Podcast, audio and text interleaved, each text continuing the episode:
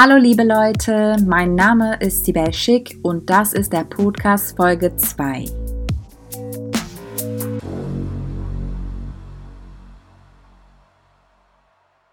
Worum es bei der Militäroffensive der Türkei in Syrien geht. Am 9. Oktober startete die Türkei eine Militäroffensive in Syrien. Das mag als plötzlich vorkommen, allerdings wurde sie innerhalb der letzten paar Jahre immer wieder debattiert und jetzt konnte sie durchgeführt werden, unter anderem mit der Unterstützung der Oppositionspartei JEP und dadurch, dass der US-Präsident Donald Trump die US-Truppen aus dem Gebiet abzog. Die Pläne von dem türkischen Präsidenten Recep Tayyip Erdogan, das autonome kurdische Gebiet Rojava in Nordsyrien zu zerstören und die knapp vier Millionen Geflüchtete in der Türkei außerhalb der türkischen Grenzen in einer sogenannten Sicherheitszone zu platzieren, werden jetzt als ein einziges Projekt gleichzeitig durchgeführt. Rojava, also Westkurdistan, im Deutschen die Demokratische Föderation Nord- und Ostsyrien genannt, ist ein gesamtdemokratisches und feministisches Gesellschaftsmodell mit einem Anspruch auf ökologische Nachhaltigkeit. Das autonome Gebiet befindet sich auf dem syrischen Boden an der türkischen Grenze. Spätestens seitdem 2015 mit dem islamistischen Anschlag in Suruc die Friedensverhandlungen in der Türkei geplatzt sind, ist Rojava dem türkischen Präsidenten Erdogan ein Dorn im Auge. Suruc ist eine türkische Grenzstadt, in der am 20. Juli 2015 ein Selbstmordattentäter insgesamt 33 junge Menschen tötete.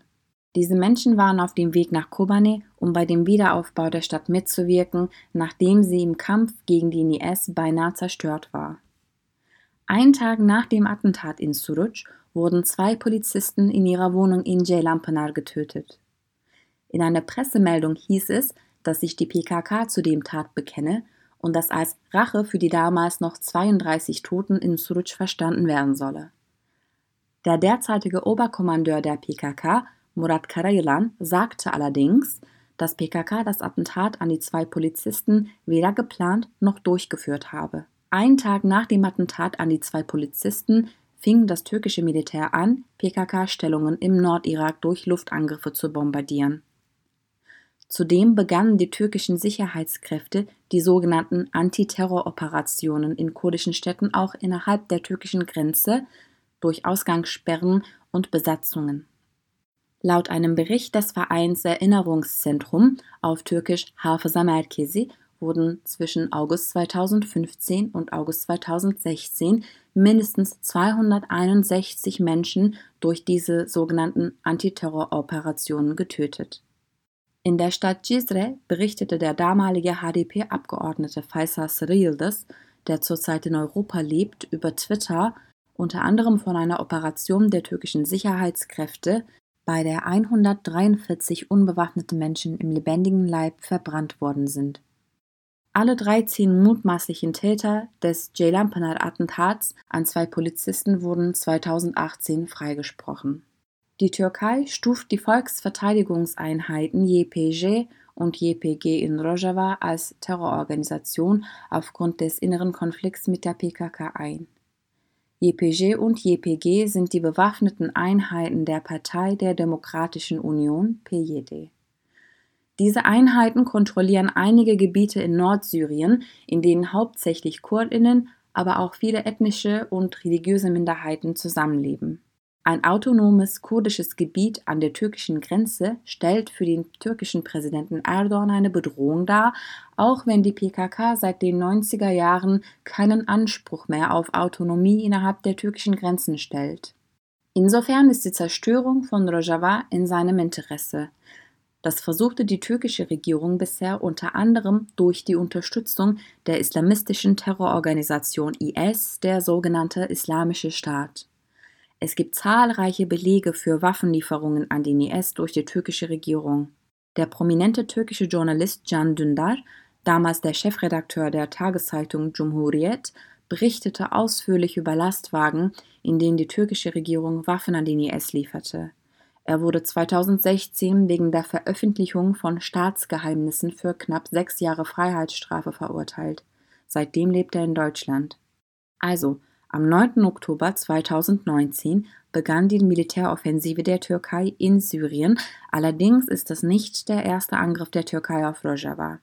2016 griff das türkische Militär die Stadt Jarablus und 2018 die Stadt Afrin an, und zwar mit deutschen Panzern und syrischen Söldnern. Russland, der Verbündete des syrischen Machthabers Assad, kontrolliert den Luftraum in der Region.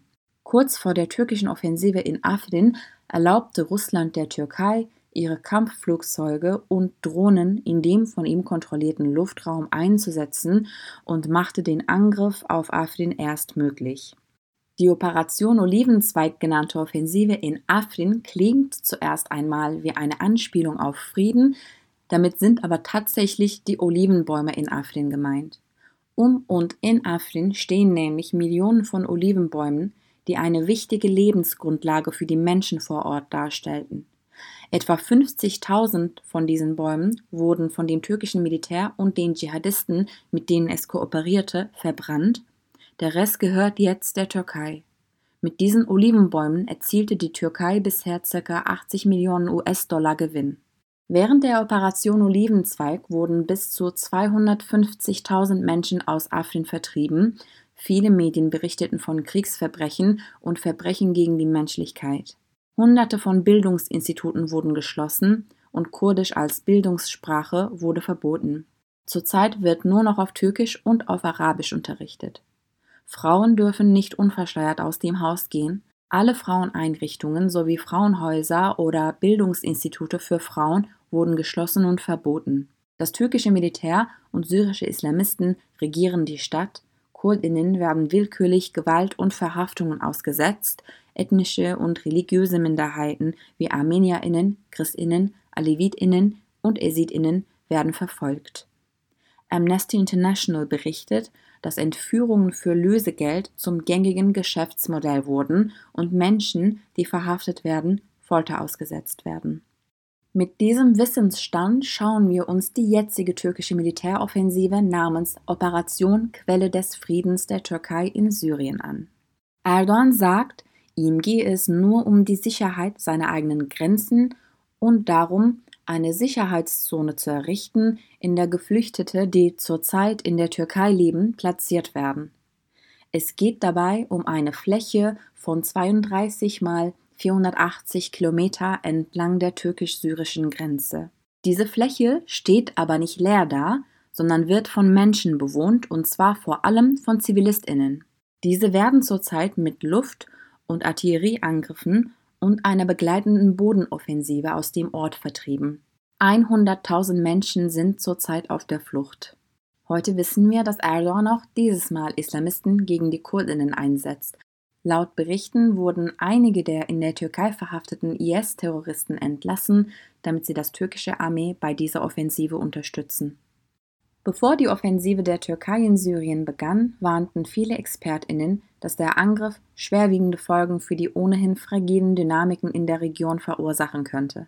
Der IS wurde dieses Jahr im März zwar für besiegt erklärt, allerdings ist er nicht aus der Erde verschwunden. Die Ideologie, von der der IS lebt, existiert nämlich nicht erst seit ein paar Jahren. Die Strukturen, die zu der Entstehung vom IS führten, existieren seit ca. 20 Jahren. Er ist schließlich der Nachkommen von Al-Qaida und Al-Nusra. In den Berichten der Esidinnen aus der irakischen Stadt Shingal und der Umgebung, die den IS-Terror überlebt haben, fällt häufig der Satz Unsere Nachbarn wurden zum IS. Das heißt, dass auch Teile der Bevölkerung den IS unterstützten. Die Unterstützung an IS in Syrien ist nun weniger stark als in Irak aber durch seine längere Geschichte und seine Beziehungen mit den Stämmen in der Region könnte es ihm gelingen, sich von der Niederlage im März 2019 zu erholen, organisieren und weitere zu mobilisieren. Heute werden in Camps und Haftanstalten 70 bis 100.000 IS-Terroristinnen gehalten. Das größte dieser Camps ist das Al-Hol-Camp. Dort leben zurzeit bis zu 73.000 IS-Terroristinnen und ihre Angehörigen, mehrheitlich Frauen und Kinder. Die Camps werden zwar bewacht, aber aufgrund fehlender Ressourcen werden sie intern kaum kontrolliert. Da aufgrund der Geschlechterrollen, Kultur und Ideologie oft durch Frauen weitergegeben werden und diese durch die Kinder überhaupt weiterleben, sind diese Camps für den IS besonders bedeutsam, indem die IS-Ideologie weiterhin ausgelebt wird. Diese haben ihre eigenen Strukturen sowie Gesetze und Gerichtsverfahren. Dieses Jahr am 22. Juli inszenierten Kinder in einem Camp nähe Ain Issa ein Theaterstück, in dem sie unter anderem IS-Parolen schrien. Kurz davor wurde auf demselben Camp die IS-Fahne gehisst. Am 11. Oktober 2019 rebellierten einige IS-TerroristInnen in dem Camp Al-Hol und fünf Frauen wurden daraufhin festgenommen. Außerdem wurde ein Haftanstalt in Kamischli, in dem IS-Terroristen gehalten werden, von dem türkischen Militär angegriffen und beschädigt. Es ist eine Frage der Zeit, dass diesen der Ausbruch gelingt, vor allem weil die Ressourcen, die bisher dafür eingesetzt worden sind, Ausbrüche zu verhindern, jetzt für den Krieg, der von der Türkei geführt wird, eingesetzt werden. In Syrien sind zurzeit ca. 15.000 bis 20.000 IS-Terroristinnen auf freiem Fuß. Wo sie sind und was sie machen, weiß niemand. Diese Schläferzellen könnten sich aufgrund der türkischen Offensive in Syrien wieder mobilisieren. Dabei darf aber die Tatsache, dass ca. 11.000 kurdische Kämpferinnen im Kampf gegen den IS gefallen sind, nicht in die Vergessenheit geraten. Trumps Entscheidung, die US-Truppen aus der Region abzuziehen, wird als impulsiv bezeichnet, allerdings weiß bisher noch niemand, was er mit dem türkischen Präsidenten Erdogan abgemacht hat. Während Trump der EU droht, die IS-Terroristinnen aus EU-Ländern, die in syrischen Haftanstalten und Camps gehalten werden, zurück in die EU zu schicken, droht ihr der türkische Präsident, die türkische Grenzen für die Millionen von Geflüchteten in der Türkei zu öffnen. Frankreich droht der Türkei mit Sanktionen. Die EU will nächste Woche während des EU-Gipfels über Sanktionen gegen die Türkei beraten. Bisher gibt es über 270 Tote auf der syrischen Seite, stand Freitagabend, und über 100.000 Menschen sind auf der Flucht. Die sogenannte Sicherheitszone, die der türkische Präsident Erdogan anstrebt, soll vor allem dafür sorgen, die demografische Struktur in der Region zu verändern, als Teil seiner Auslöschungspolitik der religiösen und ethnischen Minderheiten und der kurdischen Kultur. Um sich selbst abzusichern, stellt er die EU vor die Wahl, entweder seine Militäroffensive zuzulassen oder die knapp vier Millionen Geflüchtete selber aufzunehmen. Wenn ihm sein Plan, Rojava zu zerstören und seine Sicherheitszone zu errichten, gelingt, wird eine einzigartige gesellschaftliche Struktur wie sonst nirgendwo auf der Welt zerstört und damit die Hoffnung vieler für eine bessere Zukunft. Das war Podcast Folge 2. Mein Name ist Sibel Schick. Meine wunderschöne Intro- und Outro-Musik ist von Arne Benze. Credit und Link zu seinem Soundcloud findet ihr in der Track-Beschreibung. Wenn euch mein Podcast gefällt, könnt ihr mich über PayPal oder Patreon unterstützen. Die Links findet ihr ebenso in der Track-Beschreibung. Vielen Dank, bis zum nächsten Mal.